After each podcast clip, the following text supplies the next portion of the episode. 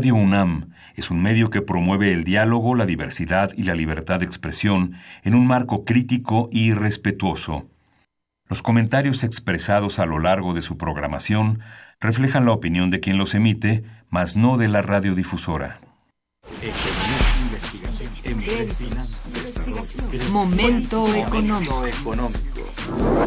Radio UNAM y el Instituto de Investigaciones Económicas presenta Momento Económico. Un espacio para charlar sobre temas económicos que le interesan a usted. Acompáñenos.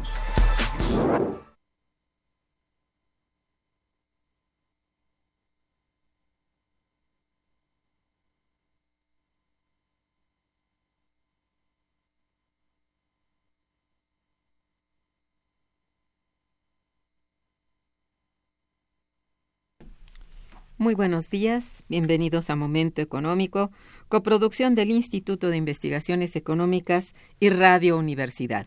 Les saluda Irma Manrique, investigadora del Instituto de Investigaciones Económicas, hoy jueves 19 de abril de 2018. El tema que abordaremos el día de hoy es crecimiento económico, innovación y empleo. Para ello contamos con la valiosa presencia de los doctores Delia Margarita Vergara Reyes, bienvenida, Delia. Y de Gerardo Castillo Ramos. Bienvenido, Gerardo. Gracias, buenos días. Buenos días. Nuestros teléfonos en el estudio son 55 36 89 89 con dos líneas. Asimismo, los invitamos a comunicarse desde el interior de la República al teléfono LADA sin costo 01800 505 26 88. La dirección de correo electrónico para que nos envíen sus mensajes es una sola palabra, momentoeconómico.unam.mx.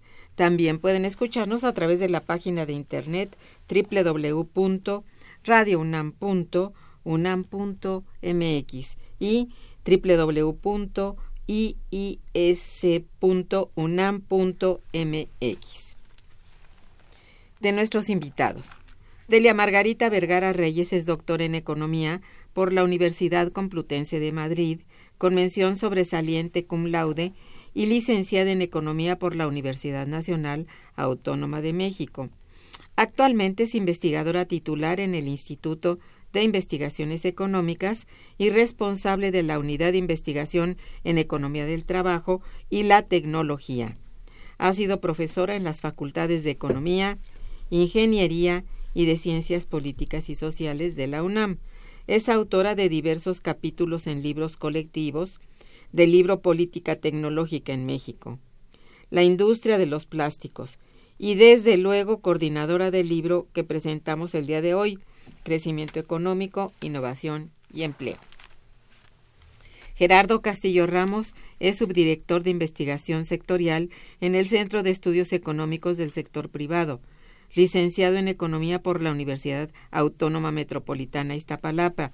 Estudió la maestría en Organización Industrial en la Escuela de Economía de la Universidad de East Anglia, Inglaterra. Asimismo, es doctor en Ciencias por la Escuela de Ciencias del Medio Ambiente de la Universidad de East Anglia. Ha representado al Consejo Coordinador Empresarial en calidad de miembro del Consejo Directivo del Sistema Integrado de Información sobre Investigación Científica, Desarrollo Tecnológico e Innovación. También ha colaborado a través del CESP, del Centro de Estudios Económicos este, del Sector Privado, el Consejo Coordinador Empresarial y el Instituto Belisario Domínguez del Senado de la República en temas de reforma sendaria en México, ha participado como investigador académico en los trabajos del grupo asesor de la Comisión Consultiva para la Recuperación Gradual y Sostenida de los Salarios Mínimos de la CONASAMI. Ha impartido cursos de finanzas internacionales en la Universidad Tecnológica de México, la Cátedra de Economía de los Recursos Naturales y Sustentabilidad Ambiental en la Escuela de Negocios del Instituto Tecnológico de Estudios Superiores de Monterrey, Campus Santa Fe, y el módulo Latin American International Context en la Universidad Iberoamericana. Fue también profesor invitado en la impartición de la asignatura Auditoría Tecnológica en la Maestría en Política y Gestión del Cambio Tecnológico en el Centro de Investigaciones Económicas, Administrativas y Sociales del Instituto Politécnico Nacional. Bueno, pues por supuesto no es nuevo el decir que la economía internacional se encuentra sumergida en una severa crisis que se ha recrudecido durante la última década. Tampoco lo es el hecho de saber cómo se han visto afectadas todas las economías en el mundo a consecuencia de dicho fenómeno. Cabe señalar que ambos temas han sido prioridad y objeto de análisis de nuestra serie radiofónica Momento Económico, debido al seguimiento que realizamos de la coyuntura económica, y sin embargo lo que sí es importante es el saber cómo la crisis económica mundial ha afectado al crecimiento económico de México, trastocando el buen desempeño de actividades productivas, así como al empleo, a un mejor nivel de vida de la sociedad mexicana. Este tipo de reflexiones forman parte del interesante libro Crecimiento Económico, Innovación y Empleo, el cual es coordinado por la doctora Delia Margarita, invitada de hoy. Sus, ¿Cuáles han sido los móviles que querríamos que compartieras con nosotros? Los móviles para, digamos, académicos para elaborar este trabajo y cómo está más o menos estructurado, Delia. Ah, muchas gracias. Eh, pues dada la problemática existente, en el instituto desarrollamos investigaciones sobre cómo resolver o hacer propuestas sobre cómo salir de, determinados problemas, sobre todo el crecimiento económico, y bueno, invitamos también a personas, a investigadores que, que no están dentro del instituto, como es el caso de, de Gerardo Castillo que nos acompaña, y el principal eh, objetivo es analizar precisamente desde distintos enfoques los problemas que presenta el crecimiento de la economía mexicana en ese contexto de crisis y de estancamiento mundial. Los niveles de productividad han disminuido, ha aumentado el desempleo. Entonces, pues en esta obra, hacia grandes rasgos, pues reúne seis, seis eh, trabajos. El maestro Felipe Cermeño estudia el crecimiento económico y el empleo en el nuevo capitalismo financiero, donde destaca los elementos eh, que él considera importantes de la, de la crisis. Eh, también hay un trabajo eh, de, sobre la importancia de las innovaciones tecnológicas y la productividad, y, perdón, y la participación del Estado para fomentar la innovación. Em, por otro lado, está el capítulo de Gerardo Castillo, donde nos habla de la productividad, del crecimiento económico y generación de empleo a través de distintas perspectivas. Angelina Gutiérrez estudia el desarrollo tecnológico en la empresa transnacional automotriz, tan importante para México, pero dominada por las empresas transnacionales. Eh, hay un trabajo de nuestro compañero Gerardo González donde hace un interesante análisis de la producción industrial descentralizada y la importancia que tienen las MIPIMES. Y sobre todo eh, las analiza dentro de la estrategia neoliberal y sus implicaciones que tiene en la organización del trabajo y bueno, en la situación desfavorable para los trabajadores mexicanos. Y un último eh, capítulo, el sexto capítulo, que es desarrollado por María de Jesús López, en donde analiza los efectos de la crisis económica global en el empleo de los jóvenes. Eh, la transformación que ha sufrido el modelo de pleno empleo hacia el modelo flexible en, que predomina el neoliberalismo y que repercute negativamente en, en los jóvenes.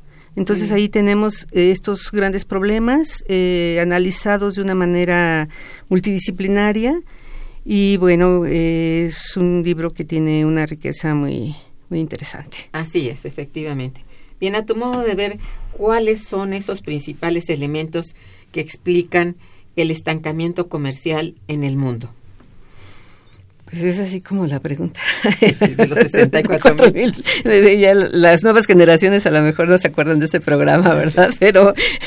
Era mucho dinero. Era mucho dinero.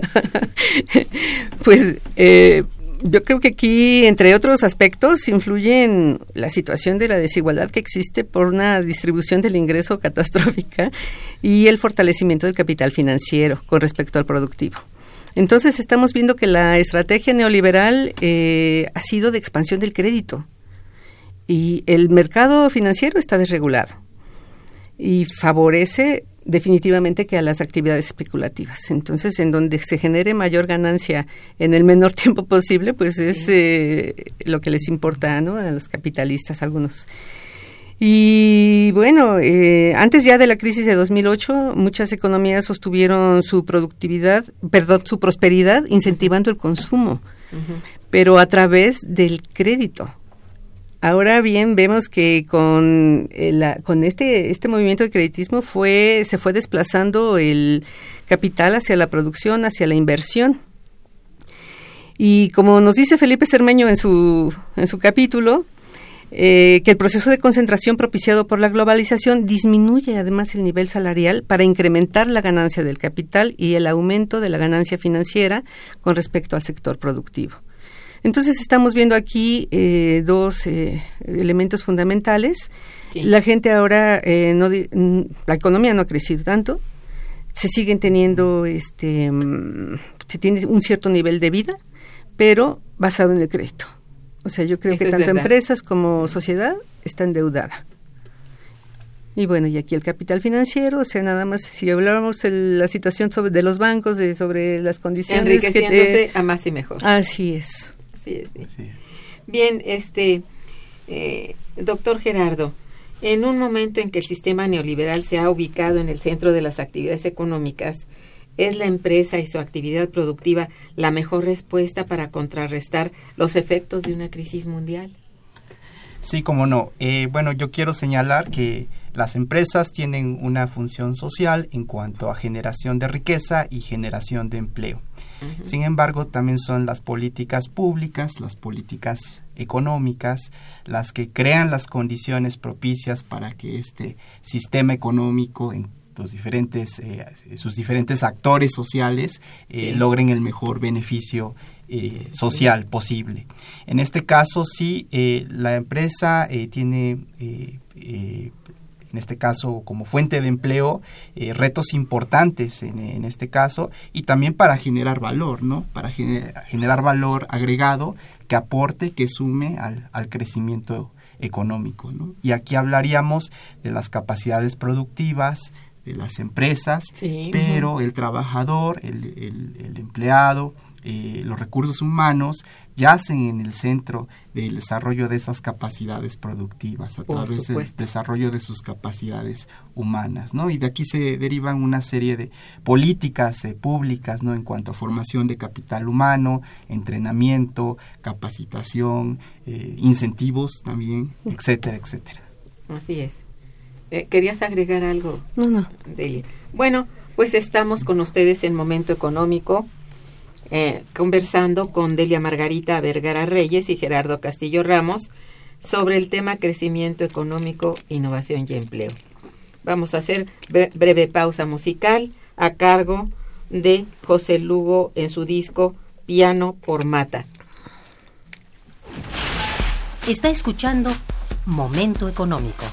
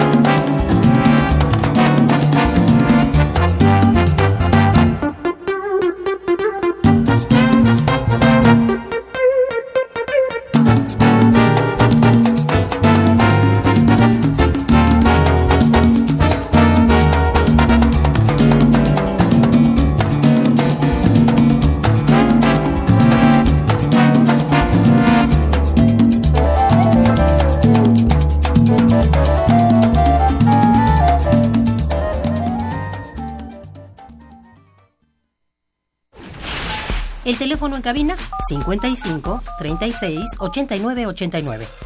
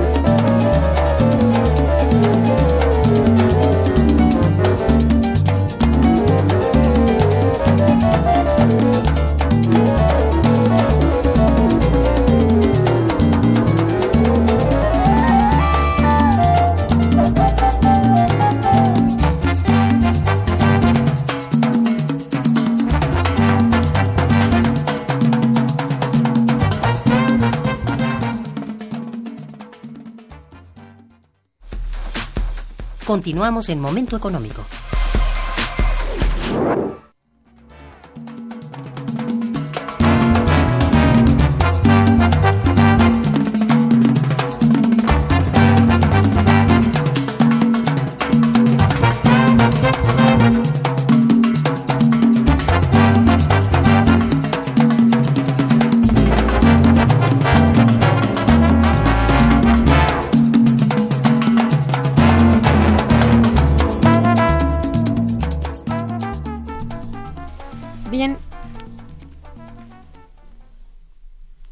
Los temas que se encuentra muy bien explicado en el libro es el papel que ha jugado la innovación tecnológica en la empresa y en materia laboral. Les pido por favor ampliar un poco al respecto este tema. Se me hace que este es central para la obra en sí. Así es. Delia. Pues bueno, en el capitalismo, bueno, la innovación tecnológica y no solamente en el capitalismo, sino en la historia de la humanidad ha sido fundamental para em, satisfacer, para producir los bienes que se necesita la humanidad. Entonces, eh, y siempre, desde que, desde la revolución industrial, siempre ha habido esa situación de que por un lado la tecnología mm, aumenta la productividad, pero eh, también el desempleo. Y ha habido incluso movimientos de los obreros eh, protestando por ello. Y, pero aquí ocurre una situación muy, muy importante. Eh, durante los años 70 se desarrolla el chip.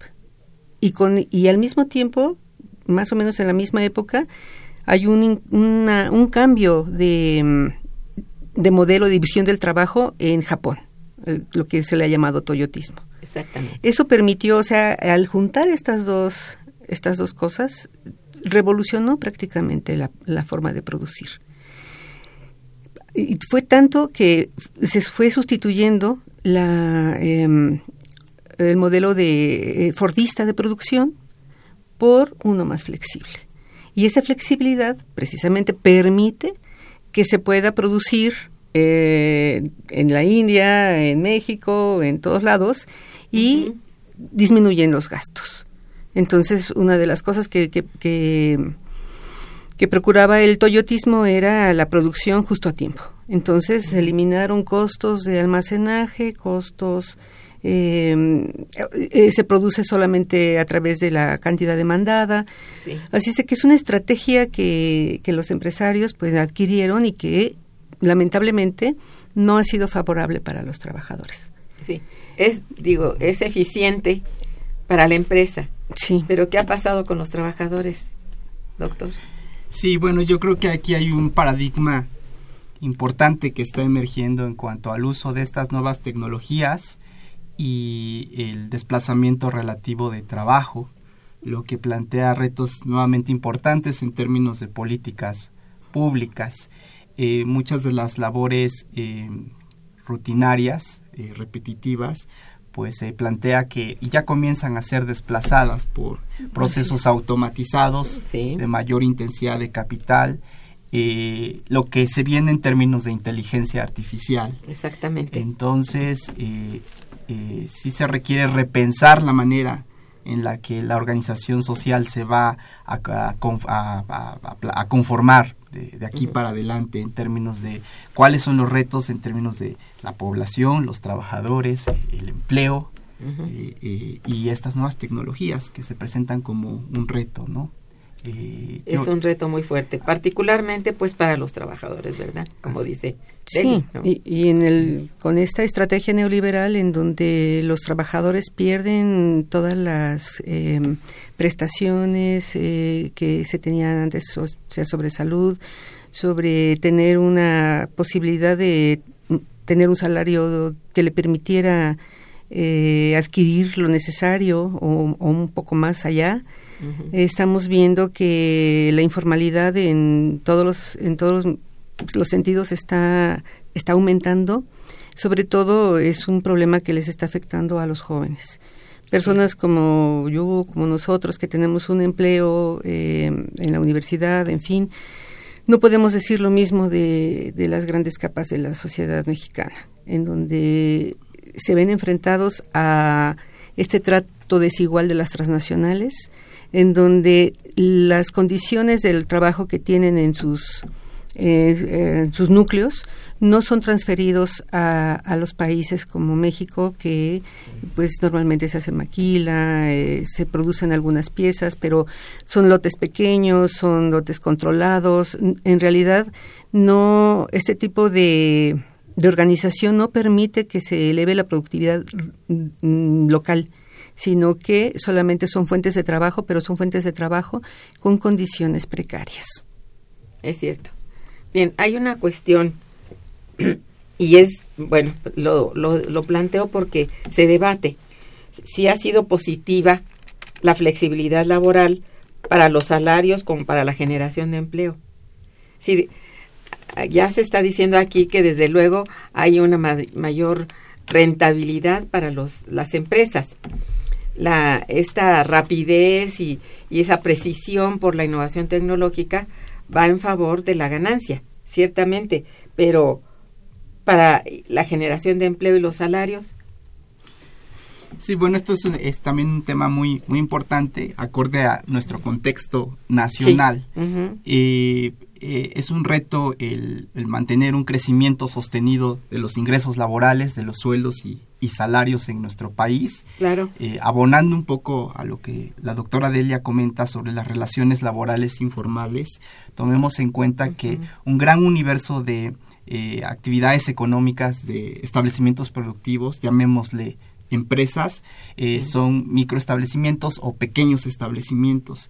En este, en este universo de, de, de, de MIPIMES sí. predomina casi en su totalidad las relaciones laborales informales, en donde los trabajadores es muy difícil que cuenten con acceso a la seguridad social y donde pensaríamos que eh, resulta difícil que puedan elevar de manera sostenida su, su ingreso, ¿no? Entonces, eh, uh -huh. es, es, un problema estructural, ¿no? En donde existen eh, una fragmentación muy importante de empresas muy pequeñitas y ahí es donde está eh, el reto para elevar los sueldos y salarios. Efectivamente, es, hay un problema, una contradicción que surge, ¿no? Así es. Uh -huh. ¿Querías decir algo? No. Bien, este, he, he recibido aquí algunas llamadas de, del público y quiero hacérselas, dárselas a conocer. Jesús Hernández los felicita y felicita el programa y dice, ¿pueden definir lo que es la estrategia neoliberal?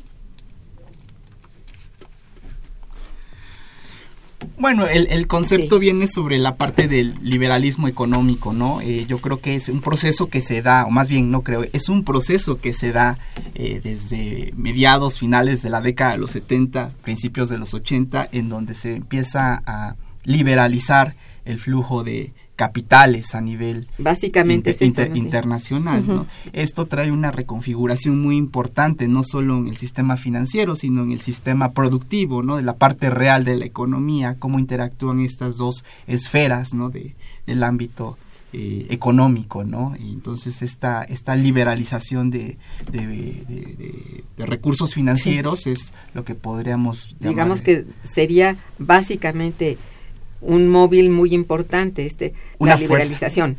Eh, pero también sería la apertura de los mercados que viene desde también desde los años 80 y acompaña al movimiento, ¿no? Digamos que es toda una cadena, digamos, de, de elementos que conforman justamente el neoliberalismo que lo bueno, esto hace toda una ideología que sostiene y justifica esta política de apertura, liberalización, ¿verdad? Y de pri privatización finalmente. ¿no? Así es, sí. eh, existe todo un proceso de desregulación en donde Así el es. Estado precisamente uh -huh. va dejando su papel regulador.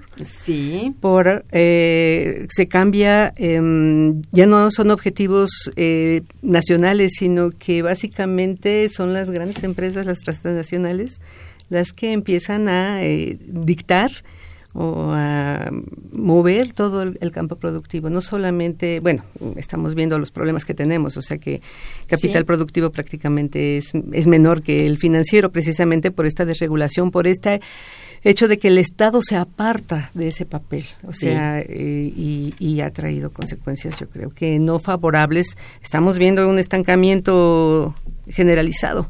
Así es. Es más bien nefasto, ¿verdad? Nefasto. Sí. Bien, hay aquí, ¿qué, ¿querías agregar algo? No. Agustín Mondragón también los felicita y felicita al programa. Gracias, don Agustín. Dice, mientras en las naciones del mundo se pierda la ética del comercio, entramos a la ley del más fuerte y el nuevo feudalismo, que no liberalismo. Esclaviza físicamente, económica y moralmente. Hay empresarios e industriales. La utilidad de la plusvalía la tratan de llevar al quíntuple y lo podemos ver en las obras eh, faraónicas que hacen contratos abiertos para que una obra de 100 millones de pesos pueda llegar a mil millones. Y esto es lo que están avalando los nuevos gobernantes impuestos por el Banco Mundial y el Fondo Monetario Internacional. Bueno, es la opinión de don Agustín Mondragón. No sé si ustedes quisieran agregar algo. Yo creo que en términos de, comercio, cuando hablamos en la parte de apertura global, es importante que existan reglas claras sobre cómo se está eh, comerciando eh, y también que sea sobre condiciones de efectiva, justas y de competencia económica eh, real. Ciertamente es un reto para nuestro país el que se integra estos procesos productivos globales, son temas que están sobre la mesa y pero lo, aquí lo importante es garantizar ese beneficio tanto para la parte cuando es la parte privada sí la ganancia etcétera pero también pues para los que participan en este proceso que son los trabajadores no ahí, ahí está el reto no está allí sí eso es muy cierto. Yo creo que aquí también la desventaja es que la organización eh, de comercio mundial eh, sí tiene especificaciones claras no pero de cierta regulación o de mucha regulación. Entonces, también eso puede ser nocivo, por ejemplo, para un país como México, que a veces no cumple con los estándares eh, requeridos por, por, estas por esta organización. Entonces, allí también yo lo veo como una posible restricción a la posibilidad de comercio. O sea, de elevar, además, eh, que estamos produciendo. es la cosa. Lo que se produce sí se produce, pero no por, por empresas mexicanas. Así es. volvemos al punto, ¿no? Que son transnacionales y que si bien tienen abierta la puerta para comerciar libremente, bueno, también eh, tienen la puerta abierta para dejar sus ganancias en los lugares de origen, ¿verdad? No aquí. Así es. No reinvierten o reinvierten bien poco, ¿no? Sí, es un círculo vicioso, no virtuoso. Así es. Bien, pues vamos a un breve corte. Eh, un, corte musical, y, pero quiero eh, decir a nuestros radioescuchas que la doctora Delia Margarita Vergara ha decidido eh, regalar cinco ejemplares del libro que está presente, que están aquí presentando ambos, y bueno, para aquellos que planteen preguntas, están listos los ejemplares para regalárselos. Eh, adelante. Continuamos en Momento Económico.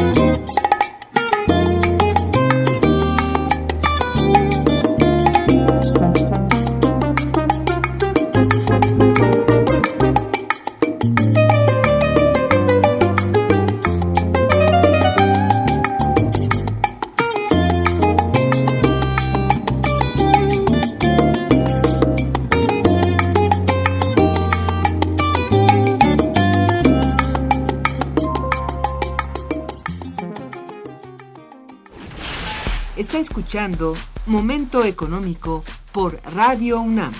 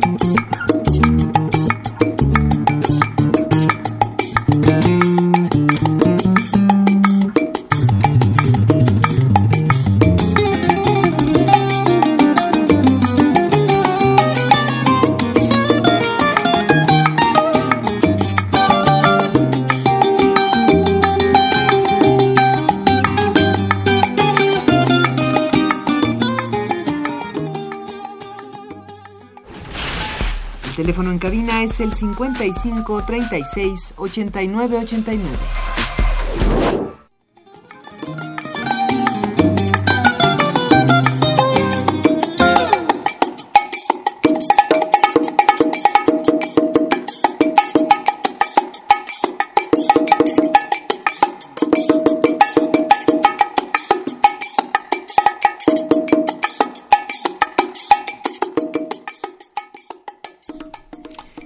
Tenemos aquí la llamada también de Lourdes Muñoz, quien los felicita.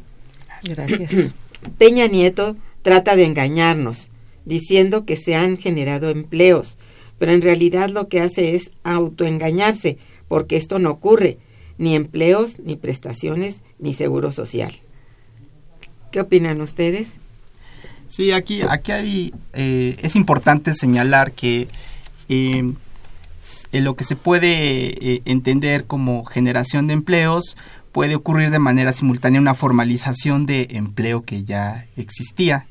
Eh, dependiendo de la fuente de información que tomemos, podemos tomar las bases del INEGI o los registros administrativos del IMSS. En este caso, lo que estaríamos entendiendo sería un proceso de formalización del empleo que es bueno en sí, pero seguramente muchos de estos empleos ya existían. Y por otra parte, eh, es importante señalar, si tomamos las fuentes públicas como el INEGI, lo que sí se observa es un proceso de precarización de, del ingreso en términos de salarios por múltiplos es muy importante decir esto, de, salarios mínimos. Entonces eh, digo una clasificación básica no de por rangos de salario no sé, hasta un salario, entre más de uno y dos salarios, etcétera, lo que vemos es que sí, que crece el empleo, pero en aquellos eh, rangos bajos, este, rangos salariales bajos, y aquellos rangos salariales más altos, eh, lo que se observa es una disminución relativa del, del empleo, ¿no? Entonces aquí también el reto es a la par de, de, junto a generar empleos, pues es fortalecer el ingreso en el mercado laboral. Es cierto. Muy bien, el libro da cuenta también de un fenómeno actual muy contradictorio, pues pese a que existe un avance tecnológico muy significativo, aunque en México, bueno, llega con retraso y todo, es muy visible el avance tecnológico. En cuanto a las formas de producción y evolución de la empresa se refiere, existe una desaceleración productiva muy importante. ¿A qué se debe principalmente este fenómeno? Pues, pese a que hay esta tecnología, hay una desaceleración de la producción. ¿Quieres contestar? bueno, pues ahí... Eh, los dos, por favor, sí. Ah, bueno, pues eh, aquí vemos, eh, hay una desaceleración por lo que ya habíamos comentado en, con respecto a que una gran parte del capital se va a al mercado de financiero y poco al productivo.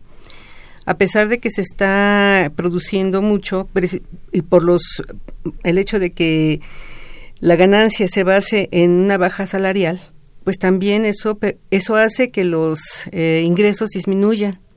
Entonces las familias no tienen realmente recursos para poder eh, eh, consumir recordemos que el capitalismo se basa en el consumo. Claro. Entonces hay una disminución del mercado. Así se achica el mercado porque hay menor demanda. Así es. Em, no hay una distribución equitativa del, del ingreso, hay una concentración de capital.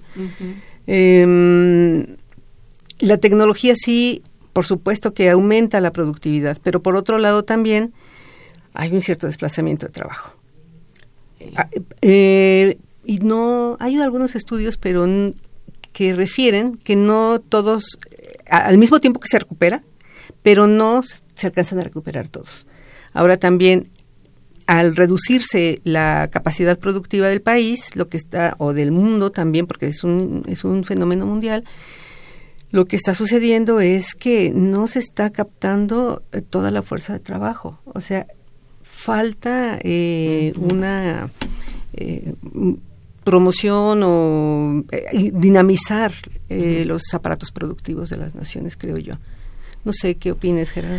Sí, así es. Bueno, respecto a esta contradicción yo quisiera pensar aparente entre nuevas tecnologías, ¿no? Disponemos de uso de tecnologías de la información, etcétera, ¿no? Nuevos procesos productivos, pero hay una eh, pareciera merma en cuanto a la productividad eh, agregada. Eh, quiero mencionar dos cosas básicamente, digo, este es, tomando por ejemplo el caso de Estados Unidos, donde por ejemplo el crecimiento de la producción durante la década de los noventas fue sostenida. Bueno, incluso en ese país la productividad ha sido errática.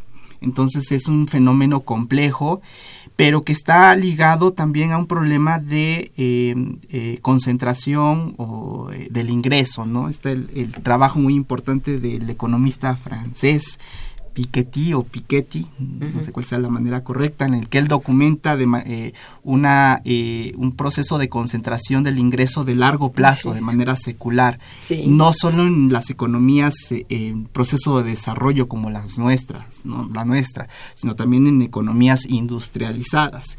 Y esta, esta reversión en este proceso de, de retroceso en cuanto a la distribución del ingreso plantea eh, retos importantes en cuanto a cómo las personas que tienen menos oportunidades pueden tener una participación o generar eh, tener acceso a los medios para poder eh, participar en, en, el mundo productivo, ¿no? Entonces, precisamente esto es lo que hace que si hay una parte, un sector dinámico que jala la productividad agregada hacia adelante, pero por otra parte esta eh, concentración en la distribución del ingreso genera un segmento de la población que hace que contrarreste este progreso. ¿no? este, estire y afloje. Bien, eh, Delia, en el segundo capítulo del libro nos hablas no solamente de la evolución de la política tecnológica de México, sino también de la importancia de la misma en favor del crecimiento económico ¿Puedes abundar un poco en este aspecto? Sí, muchas gracias. Em, aquí tenemos un, problema muy muy importante y es que eh, las políticas, la política tecnológica no ha sido suficiente para dinamizar eh, el estímulo innovador del país. Y esto no es eh, de ahora, sino mm, creo que tiene que ver con la idea que tenían de país y es que en algún momento se tuvo en, en el largo plazo. Por lo menos yo no lo he encontrado expresada en ningún lado. No se tuvo la visión de largo plazo de apostarle a la innovación, sino que fue básicamente a través todo este cambio tecnológico que hubo en México ha sido por la participación de las transnacionales. Entonces, el Estado es muy importante que participe y que de alguna manera eh, jale al sector productivo precisamente para lograr eh, esta e, este aumento en la innovación, porque definitivamente que vemos en, el, en la historia de los países más avanzados que ellos sí le, apostaron a la, a la, innovación, a, la formación de capacidad, de, de, habilidades, de tener una masa crítica que pueda utilizar la innovación. Eh, en el capítulo de, hago una descripción de cómo fue evolucionando. Hay muchos puntos de vista de otros autores, en fin, pero yo considero que, que le falta todavía aterrizar eh, la política tecnológica eh, en realmente fortalecer todas esas capacidades y dinamizar eh, y estructurar lo que los esfuerzos que existen, por ejemplo, de CONACYT, de las universidades, esa vinculación de la que siempre se ha hablado, pero es que es difícil. Aquí es un tema muy debatido porque las capacidades es cierto, las universidades forman, los tecnológicos forman, pero en realidad cuando el ¿qué pasa cuando el estudiante se enfrenta al mercado laboral? Que a veces lo que aprendió en las universidades y en los tecnológicos no corresponde a las habilidades que requieren las empresas. Definitivamente. En, sí, hay campos en donde no existen esas capacidades, esa formación de capacidades.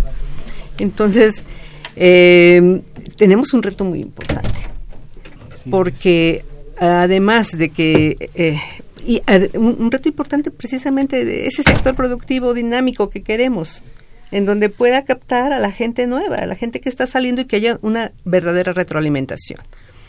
Y sobre vinculación, pues es difícil, realmente no existe. O sea, es, mínima entre las universidades y, y, el sector productivo. Hay más eh, bien una gran desorganización en este sí, los tiempos Son, sí, sí, sí, definitivamente. Yo creo que sí, los planes de estudio, en fin, te tendrían que estar revisando continuamente, sin denostar el carácter eh, de, de, las universidades, ¿no? Pero sí buscar la inserción de esos jóvenes en el mercado, ciertamente, fortalecer sus capacidades y habilidades y eh, diversificarlas. Ciertamente, eso es todo. Bien, he recibido ahorita una buena cantidad de preguntas del público. Me permito también planteárselas. Gracias. Mm, Benito Díaz eh, felicita a los invitados ya al programa. Gracias, Benito Díaz. Dice, ¿tienen algún estimado del monto de la utilidad financiera respecto a la utilidad de la productividad industrial mundial? Eh, como tal, en, en, este momento no, pero eh, digo, la primera reacción es que sí, eh, el, cuando uno compara crecimiento económico con crecimiento de sector un sector específico sí la, el crecimiento del PIB suele ser menor que, la, que lo que pudiera pensarse en, vamos en una definición de sector financiero no es mucho más dinámico el crecimiento en el sector financiero, que en la parte real de la de la economía y esto sin tener el dato, pues podemos estar ciertos de que es mucho mayor, ¿verdad? el de la utilidad financiera. Bien, Josefina Cruz, que también los felicita, dice, los, los salarios son cada vez más bajos y los empleos cada vez peores. Bueno, es una, eh, queja, ¿verdad? Que todos compartimos con doña Josefina Cruz. Efectivamente, los salarios que se están, bueno, de los nuevos empleos que se están creando, tienen el grave problema de ser, como decía el doctor, precarios, o sea, son bajos, son salarios que no son decentes, como lo plantea el INEGI, no se llega a ser un salario decente con el cual se cubran todas las necesidades básicas de los individuos, ¿verdad? Entonces, eh, en esto sí podemos ver que los salarios son comparativamente bajos con relación a la inflación, es decir, tienen poco poder adquisitivo cada vez los trabajadores. Y bueno, los empleos eh, no es que sean peores, es que no hay, ¿verdad? También. Así es. Y cuando hay las condiciones sí son muy bien precarias. El señor Eduardo, que no tiene aquí apellido, dice, ¿hacia dónde debemos dirigir la productividad para los, las nuevas generaciones? ¿Cuál sería la opinión de ustedes? para dirigir la, productividad existente hacia qué sector volverlo más dinámico. Esto es quizá lo que dice para las nuevas generaciones. Pues aquí creo que, insisto, en la participación del Estado. O sea, la participación del Estado en eh, la distribución del ingreso, en la redistribución del ingreso. ¿Qué pasa? Si el Estado en su, como lo conocíamos antes, el Estado, bueno, casi benefactor, digamos, de esa manera, hacía una eh, redistribución del ingreso pues a través de, ciertas garantías, por ejemplo, en salud, en, el transporte, en los subsidios que daba. Entonces, de esa manera, creo yo que, que redistribuía. Pero cuando el Estado se separa de esa obligación de, porque es una obligación del Estado, pues procurar una distribución equitativa del ingreso. Entonces, lo que creo que em, tendría que cambiarse, que tendría que cambiar el modelo económico. O sea, tendría que haber una mayor participación estatal que fomente el sistema productivo. Y de esa manera sí. Con esto se alienta las generaciones. Las generaciones, no sé. Es decir, el crecimiento del mercado interno es, ah, es fundamental. Y esto requiere un cambio de modelo, Así ¿verdad? en esto estamos, creo que, casi todos de acuerdo, ¿no? Es correcto. Bien, sí. Yo quiero comentar brevemente sobre esta pregunta en términos de capacidades. Eh, yo creo que eh, no es posible eh, competir ni ganarle la carrera a la inteligencia artificial.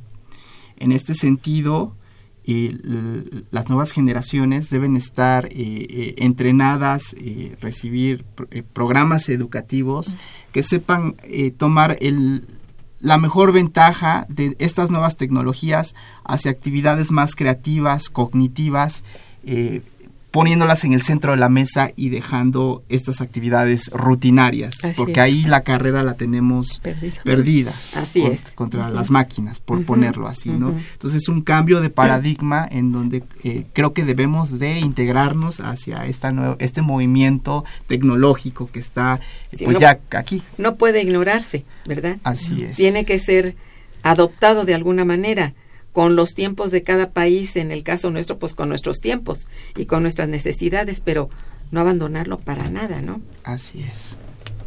Así es. Bien, este, el señor Jesús Ríos, gracias. Eh, ah, qué milagro, señor Ríos. Felicita a los invitados y al programa y dice, al pasar del análisis académico al político, ¿cómo se interpreta el papel activo que tiene el Consejo Empresarial al obstaculizar una campaña electoral? Mm, bueno, yo no tengo elementos para afirmar que pudiera estar obstaculizando. Yo creo que los temas están sobre la mesa y, se está fomentando el, diálogo y el llegar a acuerdos, eh, independientemente de la propuesta A, B, C, etcétera, ¿no? Y aquí lo importante es siempre mantener el diálogo y la comunicación, ¿no? Desde luego. Yo estaría de acuerdo con ello también, sí. José Luis Álvarez también los felicita y dice, la regularización y el orden es lo que hace falta para enderezar la economía. Mm, de acuerdo. De acuerdo. Sí, es decir, una nueva regulación, ¿verdad? Así es. Y, y bueno, con ello, pues un nuevo orden, ¿verdad? Eh, sí, la economía, estamos hablando de nuevo modelo y en ello estaría implícito esto que estamos diciendo. Hay una situación que creo que es importante señalar y es tener memoria de la historia. O sea, hay que tomar de eh, lo que funcionó, adaptarlo a las nuevas condiciones, no regresar, o sea, a, las mismas prácticas de antaño, sino sobre lo que ya hemos vivido, construir lo que sigue pero siendo de una, de una manera crítica y propositiva. Eh, alentando, sí, al capital, la inversión, pero también regulando eh, sus actividades precisamente para que no abusen de, en este caso, de los trabajadores en función de disminución de salarios y de condiciones eh, dignas de trabajo, ¿no? Sí. Creo yo. Así es. Bueno, hemos recibido muchas llamadas. Rosa Suárez también los felicita. Dice, ¿cuál ha sido el año en que México ha presentado crecimiento? Porque no hay crecimiento económico, por lo menos en las últimas tres décadas. Bueno. Sí, bueno, son, son datos sobre los que voy a hablar. Eh, no es que no se haya registrado crecimiento económico, más bien que es que el crecimiento económico ha sido muy bajo, muy, eh, en el largo plazo. Pensemos en los últimos 25, 30 años en comparación con, la, con economías, eh, vamos a pensar, de desarrollo similar en América Latina, que han registrado tasas de crecimiento económico superiores, más altas, ¿no? Exacto. Sí, como Chile, en fin. Sí.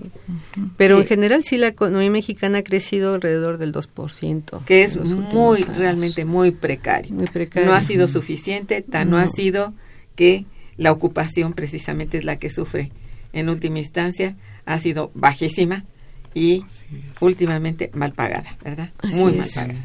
Eso no podemos negarlo, ¿verdad? Rosario Velázquez también los felicita y al programa también, gracias.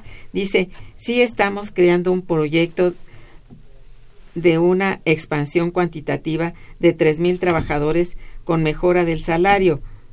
Si estamos creando, yo creo que es una condición, ¿no? Si estamos creando un proyecto de una expansión cuantitativa de tres mil trabajadores con mejora del salario, ¿qué impacto tiene esto en el consumo?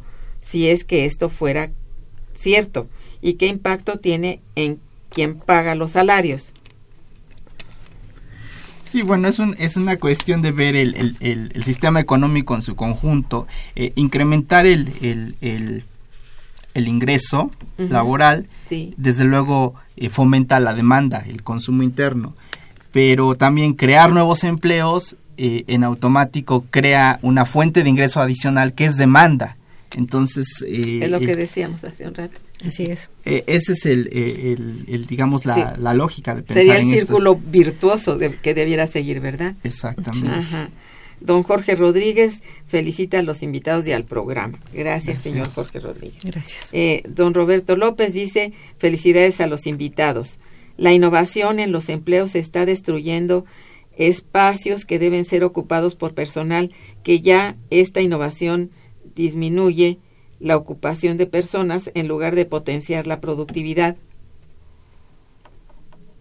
Eh, Quis- Quisiera entender que va en el sentido de la automatización de procesos. ajá. Y es en este sentido en- a lo que yo me refiero en cuanto a nuevas habilidades, ¿verdad? Es, es no yo hacer la labor de la máquina, del robot, pero sí la parte creativa, la parte científica, la parte de mayor valor agregado, en donde los nuevos empleos estarían en, en función de esto, ¿no? Es, es- es- y que tendría relación con un estímulo a la capacitación, quizá, ¿no? Sí. Ay, bueno, es complicado, pero se puede plantear así, ¿no? Así es, y es, y es un gran reto para los programas de estudio en los centros educativos, el cómo Pues claro. cambiar este paradigma. No, y definitivamente que eso es, es algo que la humanidad ha padecido, o sea, el hecho del, al mismo tiempo que, que las innovaciones mejoran el bienestar de la sociedad, porque veamos todos los desarrollos tecnológicos que tenemos en cuestión de salud, eh, en fin, no podemos negar la gran ventaja de tener ese tipo de, de innovación, pero claro, hay esa destrucción de empleo, pero al mismo tiempo, al crear nuevos nuevas empresas, nuevos nuevos nichos de mercado, también se está creando empleo. Aquí la situación está, como decía el doctor Gerardo, es cómo a través de, de todo un sistema, o sea, el sistema y a través de la política, de las políticas este, del Estado, poder fomentar y, regular y vincular para poder precisamente mejorar es la situación que tenemos actualmente. Bien, este, desgraciadamente se nos ha ido el tiempo muy rápido y ya tenemos muy un minuto. Este, don Ángel Augusto Romero, que los felicita y dice la política neoliberal es la que no ha permitido que los países como el nuestro crezcan y los gobernantes insisten, insisten en seguir este modelo. La voy a leer rápidamente porque Sí. pues ya no tenemos mayor tiempo. Andrea Hernández también los felicita, dice el crecimiento económico sin una política de desarrollo social no tiene sentido, pues los gobernantes no desarrollan proyectos que beneficien a la población. Eh, Roberto Carrión, también felicidades a los invitados. ¿Cuál debe ser la proporción de los salarios entre funcionarios públicos y los profesionales? Pues los primeros tienen salarios exagerados. Bueno, ahí es una opinión también, ¿no? Sí, pero muy cierto. Tienen razón. Sí, Hilda de. San Román dice Anuyes trata de hacer una relación entre empresas e institutos para generar empleos para los universitarios. ¿Qué tanto esto está avanzando? No sabría. Y pues ya no podemos en este momento hacer una deliberación de esto. Eh, también eh, menciono a Angélica Sandoval que los eh, este felicita y también tiene una opinión sobre las transnacionales, que son las que ahora dan empleos y estos son mal pagados y la gente explotada. Les a- agradezco muchísimo su presencia en el programa y a todos nuestros eh, radioescuchas su participación en él. Felicito mucho el, el hecho de haber sacado un libro tan importante. Muchas gracias Muchas por su presentación aquí. Gracias. Este. Delia Margarita. Estuvo en los controles técnicos Gerardo Zurrosa, gracias. En la producción Santiago Hernández y Araceli Martínez. En la coordinación y conducción Irma Manrique, quien les desea un buen día, pero mejor fin de semana. Gracias. Muchas gracias. Gracias. gracias. Momento económico. Radio UNAM y el Instituto de Investigaciones Económicas presentó Momento económico. Momento económico.